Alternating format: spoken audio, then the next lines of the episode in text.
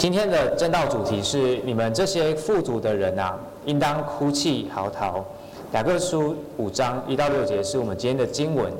大家如果有圣经的话，可以打开自己的圣经。如果你需要圣经，在我的右手边有圣经，大家可以在书架上面领取。在雅各书五章一到六节这边，我我来替大家来读今天上帝要赐给我们的话语。嗨，你们这些富足人啊，应当哭泣嚎啕，因为将有苦难临到你们身上。你们的财物坏了，衣服也被虫咬了，你们的金银都长了锈，那锈要证明你们的不是，又要吃你们的肉，如同火烧。你们在这末世只知积攒钱财，工人给你们收割庄稼，你们亏欠他们的工钱。这工钱有声音呼叫，并且那收割之人的冤声已经入了万军之主的耳了。你们在世上享美福，好宴乐。当宰杀的日子，竟骄养你们的心。你们定了义人的罪，把他杀害，他也不抵挡你们。这是上帝的话语。接下来，我们把时间交给詹长老。好，弟兄姐妹平安。呃，平常啊，我的习惯是我在呃讲到之前会，我通常会做，会把上一次的讲到做一些简单的这个呃提要哈。呃，我们上一次我在上次的雅各书正道，我谈到说基督徒如何要面对这个未来人生的不确定性呢？那我最后的结论是呢，即便我们人生啊充满着不确定，但是呢，信徒呢在慈爱的天父的宝贝中，在为我们而死的基督里，在圣灵的引导的安慰中，我们可以很安稳的呃过一天。啊，我我在这里要做一个简单的分享哈，因为昨天真的是一个很惊奇的一天呐。有你们在大群组可能有看到我有一些分享，因为我昨天啊去探望我一个国小的同学，他进入安宁病房了，大概已经接近死亡了。那 这个是我最后一次跟他传福音的机会了。那呃，我心里很有感慨，所以我在。整个探望完了之后呢，我就写了一篇我的这个感想，啊，没想到这个我我 po 到我们教会的这个群组，我也 po 到我小学同学，那些都是不信主的人，啊，他们其实都有很感慨。那昨天不止发生这个事情，到了晚上，呃，我的这个我工作的啊，我有一个助理，啊，他最我我最重要的助理。啊，他的先生打电话过来，还是基督徒。说那个礼拜五的时候，我那个助理啊，突然人在在马路运动的时候，突然人昏倒，倒下去了，没有说昏倒，意识还很清楚。后来他们带他去医院里面，发现说，哎呀，他才四十六岁，可是没想到这个心脏的这个血管里面有一条竟然已经堵住了，所以呢，马上就做了一个手术，装了一个支架。啊，你看四十六岁装支架，这个很少很少见的啊。所以昨天这两个 shock 啊，对我来讲是两个 shock。那呃，让我突然想起，今天早上我突然想起我上一次证道的这个经文了，我来念一下啊。其实明天如何，你们还不知道。你们的生命是什么呢？你们原来是一片云雾。出现少时就不见了。你们只当说：主若愿意，我们就可以活着，也可以做这事或做那事。我们对自己不太有把握的。我那个同学两个月以前人还是正常的，只是脸色很难看，已经有生病的迹象。没想到就在这两个月。就已经癌症末期了，不但末期，连医治的可能性都没有了，马上就进入了安安宁病房。我昨天去看到他的时候，他这个人的身体扭曲了。我的印象，因为我是在他在读五专的时候，我最后一次看到他，他是一个看起来蛮漂亮的，一个蛮清秀的，一个一个白皮肤很白的一个一个男孩子。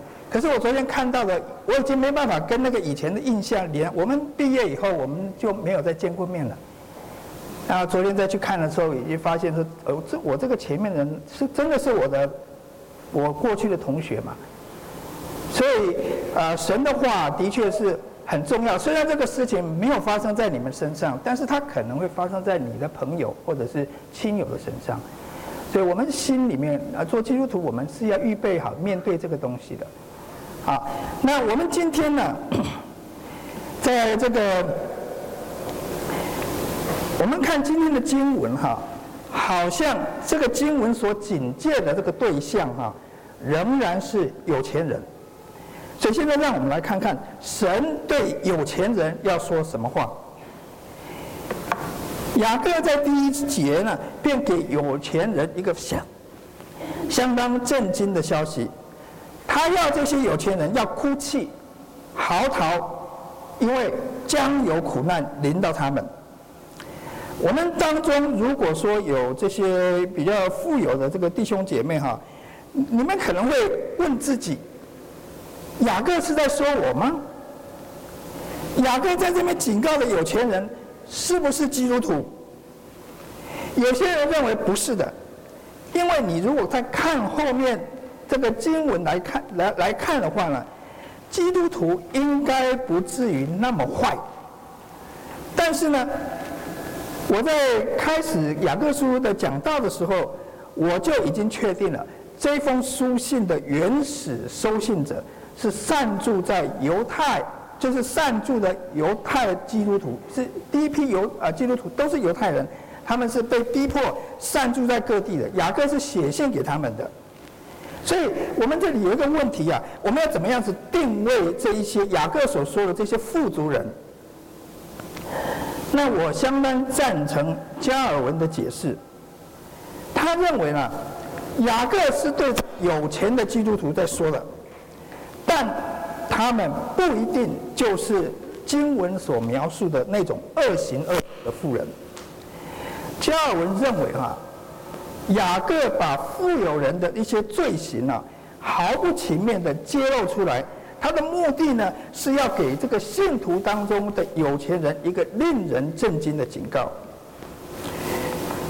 那么，雅各所假想的富足人、富有人，他们的错究竟在哪里？难道只因为他们有钱，他们就有错吗？雅各列了三大罪状。第一，他们只知道积攒钱财，怎么看得出他们只知道积攒钱财呢？雅各说，财物坏了，衣服被虫子咬了，金银长了锈。东西啊，如果说正常使用啊，一般是不容易坏掉的。衣服如果常穿呐、啊，保养，怎么会被虫咬呢？最奇怪的是。这个金跟银呐、本身是很容很会抗腐蚀的，所以呢，金银是我们叫做贵重金属，常常拿来作为什么可以保值避险的这个那个理财的一个选项。那我们很难想象这一些可以保值的、可以存到很永远的啊，这个金银怎么会生锈呢？这个很难想象的。那么这三个问题。其实就透露出有钱人他们犯这些有有有问题的有钱人，不是所有的有钱人这样的，就是这些有问题的有钱人，他们罪恶的性质是什么？他们拥有的东西太多了，多到自己根本用不到，甚至于啊，自己有什么都不知道，仓库里摆了一大堆东西，里面他都不晓得，里他什么时候买的什么东西。结果呢，就因为太多东西了，从来没有用，所以呢，这些财物啦、这些衣服啦、这个金银呢，只好长时间的放着，就任其坏掉，被虫子咬，生锈。如果从富人的内心，我们去追查他们那个罪性哈，这个现象反映出有钱人的几大问题呀。第一呢，他只顾自己的需要。而且呢，还贪得无厌，囤积财物，将一生的安全呢，全部压在这个会坏的东西上。此外呢，他们宁愿用钱财去买自己用不到的东西，然后摆着任其坏掉，也不愿意把这些财物给真正有需要的穷人。我们要知道啊，世上一切的财物都是神的。有钱人应当要知道，这些东西的真正的拥有者是神，不是他们。所以实际上这些东西是神借给他们用的。因此，神将来在审判要有钱人交账的时候，神会问这些有钱人：“你怎么用我给你的东西？”而他的回答只能是：“我把它埋在地里了。”那么神会称赞他吗？神只会说：“你这又恶又懒的仆人，把这无用的仆人丢在外面的黑暗里。”这就是雅各第三节所说的这些东西坏掉的这个事事实啊，将来要在神最后的审判中。证明这些有钱人的不是，你不要以为你在生你在世的时候，你很多东西，这个将来会是你的证据，神在审判你的时候的证据。所以在雅各就说，这些的证据啊，又要吃他们的肉，如同地狱之火烧着他们。雅各列出邪恶妇人的第二个罪状呢，就是亏欠工钱，亏欠。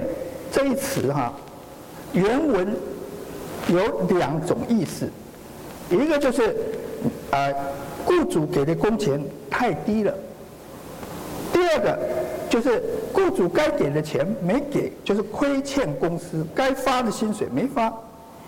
你我们如果要正确的理解经文的话，我们需要了解古代的经济是怎么运作的哈。六月记十九章。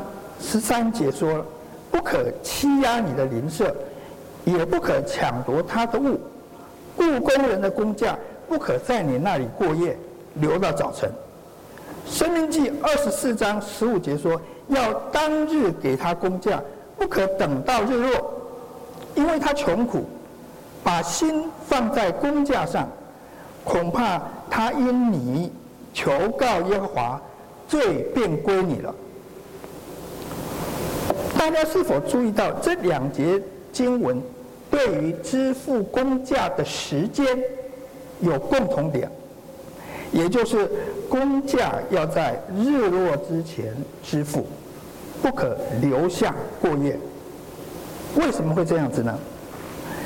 古代的工人啊，他们是按日付工价的，不像我们是按月，他们是按日。也就是说，工人期望。在每天工作结束的时候，也就是在日落前，就要领到工资，不管这个是金钱，或者是呃食物啊，或者其他的东西，这样子呢，他们才能够在工作完了一天，回到家里面，可以有家里面可以购买一些一家大小所要需用的东西，还有饮食。那么试想啊，如果雇主有一天，只要有一天故意扣留工价，不在日落前给出的话，这个对工人的一家大小会有多大的影响啊？所以雇主这样对待雇工，即便是一天的时间，当雇工一家因为困境而愁苦，而向神诉苦的时候，这工钱的声音啊，其实是人的声音啊。岂不传到天上吗？我大家都知道哈，其实我个人我是一个老板，所以我很注意这个事情。如果说我的，我很怕他们，呃，这个雇员哈，通常他们对老板有抱怨，不会直接跟你讲。即使是非基督徒，他们不相信上帝，但是他会向老天发怨言。这个上帝都听得听得到了，所以我都很留意这个事情。所以这个工钱的声音传到天上的时候，神听到了，神岂不地不定这个雇主犯了欺压、抢夺邻舍的罪呢？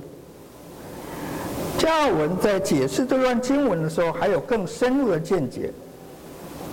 他看见雅各里面所指的工人是收割粮食的人，他讲收割粮食的人，这些人呢，每日辛劳地为雇主准备饮食，结果他们自己一家大小，却因为没有拿到工资要饿肚子，无法吃到自己劳力所得的这些东西，这些雇工。都是所谓的弱势族群啊。遇到有钱有势、蛮横无理的雇主的时候，他们几乎无法做什么，只能让雇主呢予取予求。而他们唯一能够申诉的管道，他们不是到法院申诉的，他们是向神申诉，向神诉苦。那么我们今天的经济形态啊。可能跟古代相当不同。在台湾呢，我们多半是月薪制，那么工资呢，能够用现金的形式把它储存起来，供日用取用。那么圣经的话，能适用今天的处境吗？可以的。经文的核心的精神呢，就在于不可亏欠别人该得的工资。总要按劳资双方说定的时间还有金额来发放。从古至今呐，无论何地，这个原则都是适用的。不义的雇主累积财富的方式，一般可分为两种。第一个呢，就是以欺诈、不诚实的方式呢赚取暴利，这是第一种。另外一种呢，就是以苛刻的理由。恶意的扣留别人应得的工价，这样子的恶行恶状呢，一定会传到万金之主的耶和华耳耳中。如果不悔改，这只会积蓄神审判的怒气。我们已经列举了这些富人的两大罪状了：只顾自己积攒财富，还有欺诈做工的人。接下来。雅各要追讨他们下一个罪状。富人如何使用自己压榨而得来的财物呢？雅各说他们啊，享美福，好宴乐。根据这个原来原文哈、这两种生活形态就是享美福、好宴乐这两种生活形态，都有放纵于奢华的享受，还有口腹之欲的意思。而这个好宴乐哈，更有挥霍无度、糟蹋浪费的问题。追根究底，两者的这两种心态呢，就是浇灌、放任自己的心。面对这种人呢，雅各给了一个相当可怕的警告：他们将来要面对宰杀的日子。这个宰杀的日子是什么日子呢？我们读和合本修订版，就比较容易了解了。和合本修订版是这么说的：你们在地上奢华宴乐，把自己养肥了，等待宰杀的日子。修订版的翻译把富人娇养的对象从他们人的心改成人的身体，娇养身体，吃饱睡足。那么，把这个把改成这个身体的，它是什么样子的概念呢？想象一下啊，我们到一个屠宰场，里面呢养着许多肉鸡、肉猪、肉牛的。啊，各位想想啊，这些牲畜一一生是怎么活的？吃饱睡，睡饱吃。饲养的主人呢？每天都会准时带来健康营养的饲料。主人对他们有什么期望？唯一的期望就是他们吃得饱饱的，什么事都不用做，长得越胖越好。这种牲畜啊，在活着的时候，都以为自己在过着全世界最舒服的、最无忧无虑的生活。他们以为世主是最爱他们的，最祝福他们的，可是他们没有办法看穿那个主人啊，为他们的未来所做的安排。他们的未来的结局是什么？送去屠宰场宰杀卖钱。这这类的牲畜呢，只知道吃饱睡足，从来没有想要逃离这个饲养的这个饲养场。不过啊，小朋友，我要特别对现场的小朋友说哈，有一种鸡哈，会想要逃跑。呃，这个鸡哈，呃，不晓得你们看过吗？这个鸡就叫做落跑鸡，chicken。小朋友看过这个动画片吗？没有看过的话，请妈妈带你们啊，爸爸妈妈带你们去看一下这个。但现在电影不会放了啦，可能要买 DVD 去看了。这个我应该是在美国的时候看的。啊，当然了，这种鸡是不存在的啦。啊，所有的鸡在里面还是等等着宰杀，他们还是吃的很高兴的，对了。只有在动画里面才会有这种鸡了。雅各所说的宰杀的日子，我们想想看，雅各说有一个天叫做宰杀的日子，这个日子曾经出现在贪婪妇人还活着的时候吗？就我们所了解、所看见的，好像不是这样子哦。这种人有良好的健康，有安舒的生活，有完善的医疗照顾。他们几乎都是寿终正寝的，哪里有雅各所谓的宰杀的日子呢？对不对？多半的人可能活八九十岁，啊，日日子圆满了。那如果是这样子的话，那请问这个宰杀的日子是指哪一天呢？我们可以从第三节的经文里面得到一个暗示：富人在这末世。第三节用了末世，在这个末世的时候，这些有钱人只知道积攒钱财。什么叫末世？耶稣道成肉身来到地上以后，末世就已经开始倒数计时了。末世不是远在天边了，我们现在已经在末世了。整个世界正在向最后的大审判的日子前进。启示录十九章用了相当惊悚的文字描述神的大宴席。我又看见一位天使站在日头中，向天空所飞的鸟大声喊着说：“你们聚集来赴神的大宴席，可以吃君王和将军的肉，壮士的与马和骑马者的肉，并一切自主的。”为奴的以及大小人民的肉，宰杀的日子，不是人还在地上活着的日子，而是神在幕后施行大审判的日子。这些富足人呢，活着的时候呢，有着太多可以依靠的东西，他们很难想象说要依靠神。当他们放纵于享乐的日子，他们怎么会去想到主的日子要像贼一样的来到呢？他们希望，他们的希望是什么？主啊，你永远不要回来。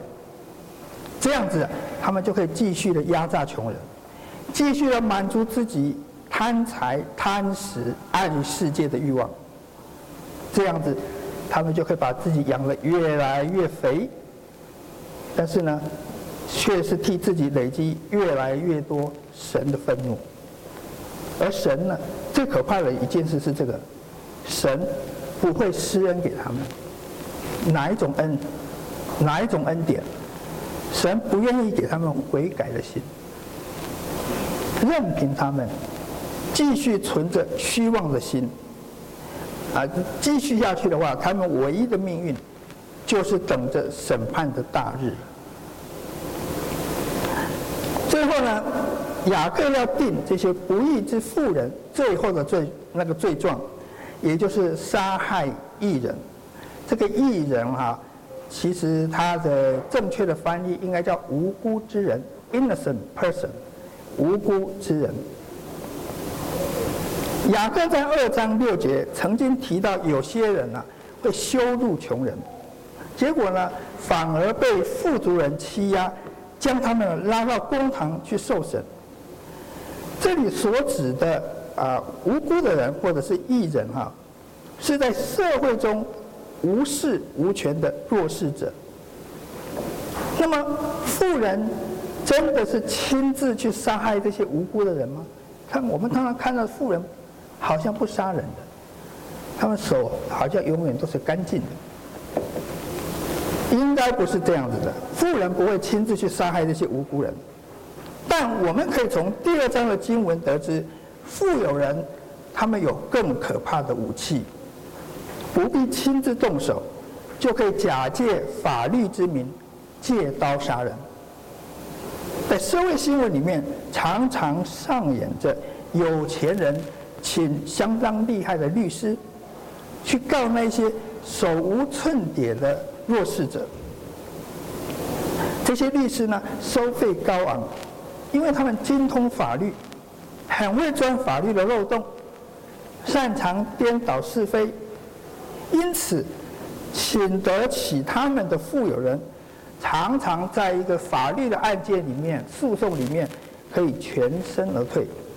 即使他们有罪，也是这样子。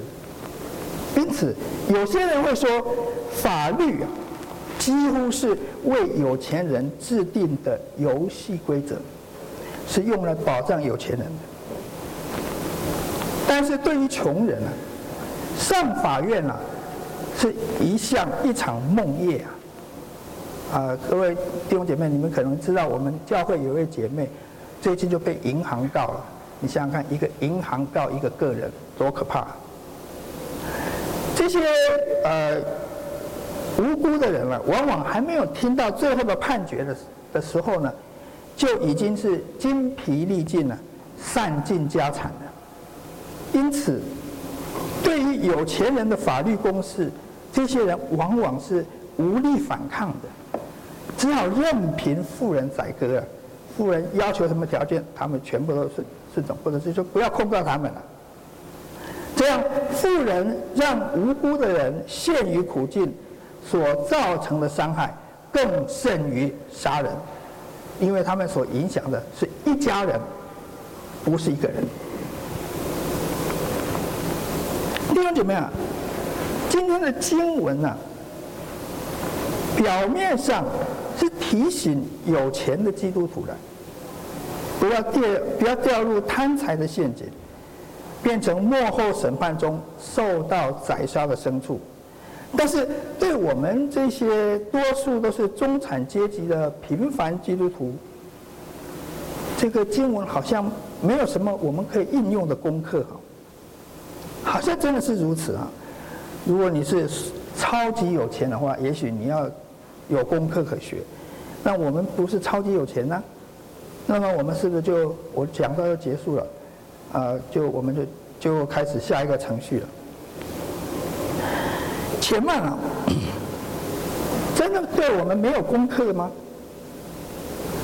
我认为哈，我们至少有两方面是要去学习的。首先，我们虽然不是超级有钱的，但是社会上总是有非常贫困的人。或许对他们而言，我们是有钱人，所以在这种情况下，雅各的警戒对我们就有很重大的意义了。在这个末世当中，神正在看我们怎么使用神交给我们的东西、钱财还有资源，所以雅各的警戒值得我们反思的。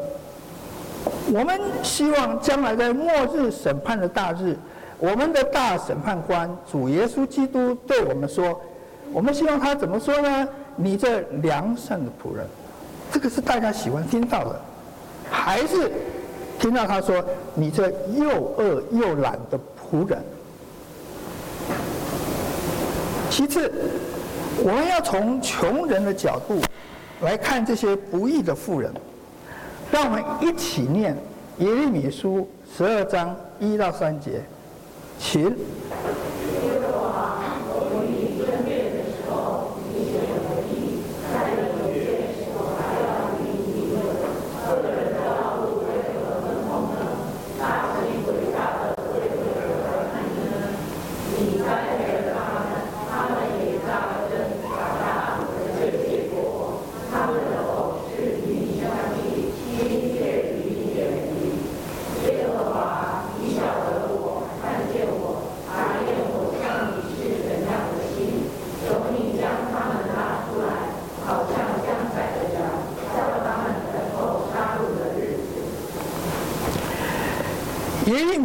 圣经中里面流泪最多的先知啊，啊，他一生啊，似乎都是在凄非常凄惨的那个情境下在服侍神的。他受神托付，却无法力挽狂澜，他们他没有办法让犹大的王改变他的心意，因此耶利米的侍奉嘛，是充满了忧伤的眼泪，所以耶利米被称为什么？哀哭的先知。或者是流泪的先知，耶利米的死对头啊，设计要陷害他，而耶利米自己就不知道，他却像什么柔顺的羊羔，被宰到宰杀之地，他要被人家害了，他自己还不晓得。如果我们是耶利米的话，我们的心情会好吗？当耶利米看见讥笑上帝的人，凡事顺利、成功兴旺的时候，先知的心必然会受到极大的试探。让我们再看看、再听听看，先知是怎么说的。耶和华，我与你争辩的时候，你显为义；但有一件，我还要与你理论：二人的道路为何亨通呢？大行诡诈的为何得安逸呢？我们如果说，呃，在考虑到耶利米当时的处境，这个经文的后这段经文的这个后半部，可能才是他最想讲的。那后半部是什么呢？抱歉，我这个跳回去好了。这个后半部是，但有一件，我还要与你理论：二人的道路为何亨通呢？大行诡诈的为何得安逸？这个应该是耶利米最想要问上帝的事情。那么，这个是在人的心理不平衡，还有愤怒之下，很自然的会对上帝的质疑。多数人在面对生活不顺遂、际遇不好的时候，或许还能够用自己的命不好来自我安慰一下，然后呢，吞下一切的苦果。可是呢，当他们看见，比他们更糟、更坏的人，竟然是飞黄腾达，凡事顺利兴盛，他们怎么能够咽得下这口气呢？岂不会怒火中烧、怨天尤人，大喊不公平，老天没眼！当耶利米看见遵行上帝命令的他，竟然遭到迫害，而神。表示要惩罚的那些犬类及恶者，却凡事亨通，大小安大享安逸。耶利米的心情怎么会平静的下来？先知唯一的结论，似乎只能是：二人是神所怜爱的，是神眷顾的。除此以外，还有别的结论吗？你看到的状况是这样子的，你还会有别的结论吗？既然耶利米的重点在于质疑神，那么你们再回想，他在第一第一节里面，他在起头他怎么说的？他说：“耶和华，我与你争辩的时候，你显为义。”加尔文对这一节经文有很非常独到的见解，他说呢。当我们任凭自己的情感沸腾，我们说不公平嘛，我们有怨恨嘛，我们的情感非常沸腾的时候，我们很快便会过于激动，以至于失去了控制。而无法节制自己的情绪，无法走在正确的道路上，导致我们失去对神的敬畏，减少我们啊、应该归给神的敬重。当这些念头还有这些情绪呢，呃呃，那个红尘能不能这个荧幕一直前面的荧幕一直关掉？所以，当我们没有办法控制自己的情绪，我们就失去对神的敬重，减少我们该给神的敬重。这些念头、情绪呢，就渐渐的会潜藏在我们的心里面。此时呢，我们就应当兼顾自己的心思意念，筑起防卫的营垒，免得魔鬼试探我们，随从自己的意愿越走越偏。弟兄姐妹啊，我们当我们快快动怒，为神发出所谓公义的怒气时，我们能够成就神的义吗？不能的。雅各先前就警戒我们要慢慢的动怒。我们这个时候如果还放任自己的情绪，不加节制的话，恐怕在恶人毁灭之前，我们已经先掉入了熊熊的怒火中了，掉入我们自己的怒火当中了。那么，我们拿什么来勒住自己的怒气呢？那就是耶利米对神所说的。你显为义。耶利米在跟神抱怨之前，耶利米先说了这句话：“你显为义”，就是他承认他认他认知上帝是公义的。当我们向天呐喊：“为什么？”神依旧是公义的，他不能不公义，他永远也不会不公义。如同雅各所说的，各样美善的恩赐都是从众光之父那里来的。在他并没有改变，也没有转动的婴儿，在情感上站稳了马步。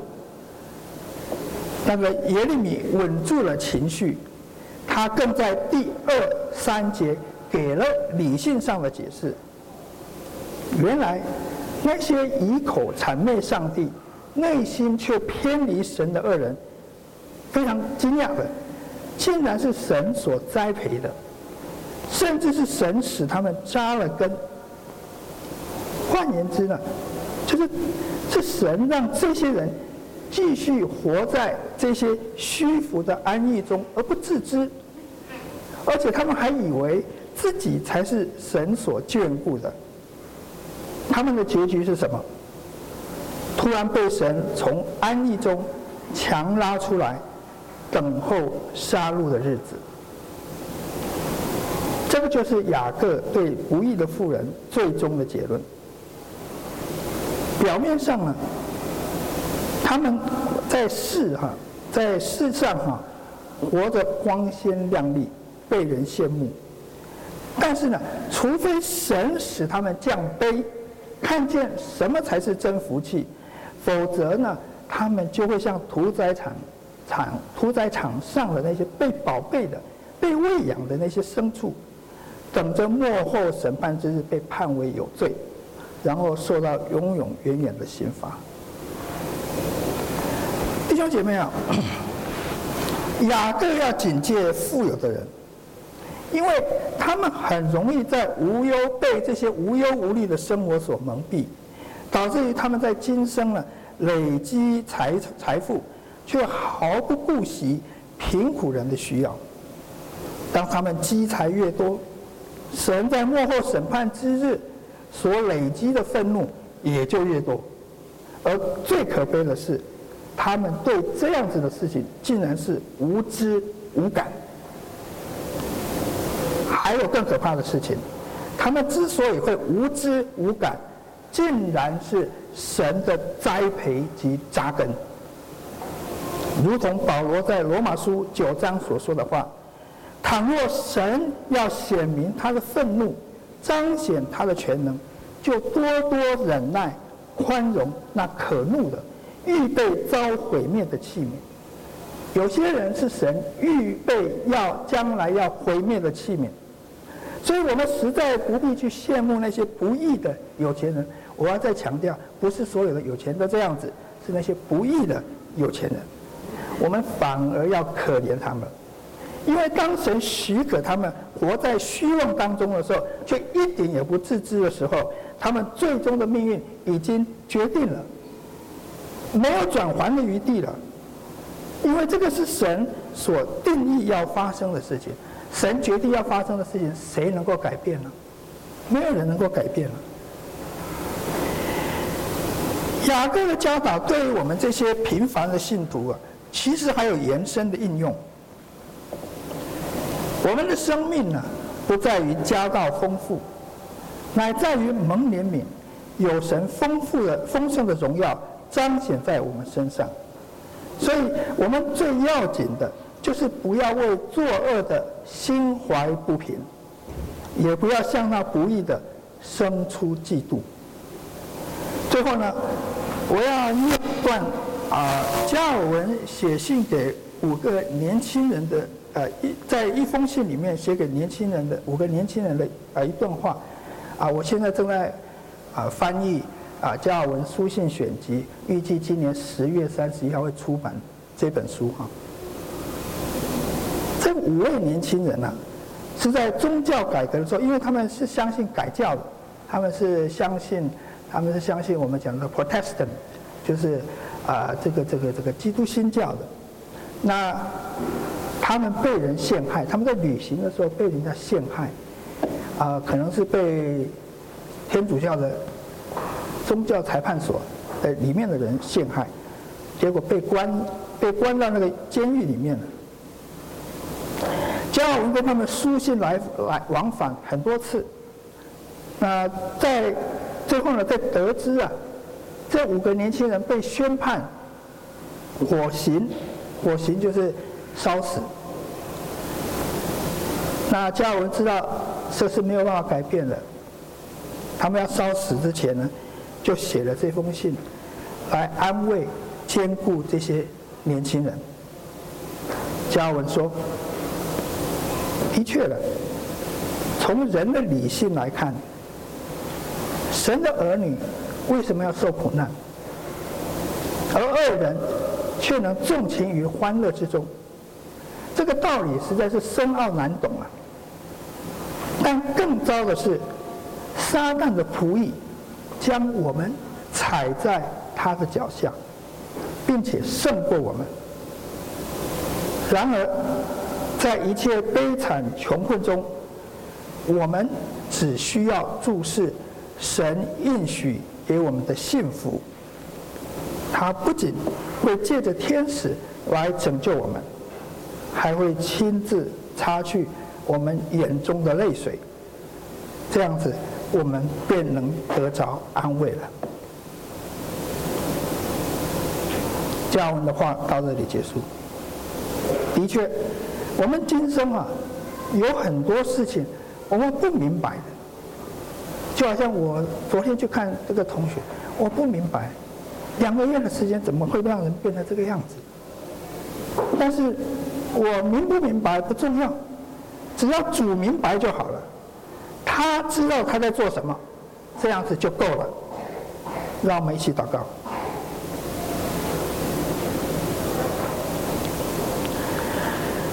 天父啊，这世界上有很多的事情。我们的确不知道，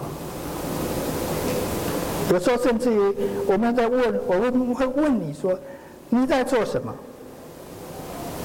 我们实在不了解主你的作为是什么。但是主求你帮助我们，在一切的事情上都认定你，你是公义的神，你凡事都不会有错，你凡事都有最佳的美意，即使在最困难、最难、最难。啊，忍受的时刻，主你都有美意，万事都互相效力，为爱神的人得益处。谢谢天父恩典，我们求主你帮助我们，从今天的经文里面，在当我们在忍受、在试探的时候，在苦难的时候，我们都能够坚定的相信主，你是良善的主，你是公义的主。我们这样祷告是奉主耶稣基督的圣名求的，阿门。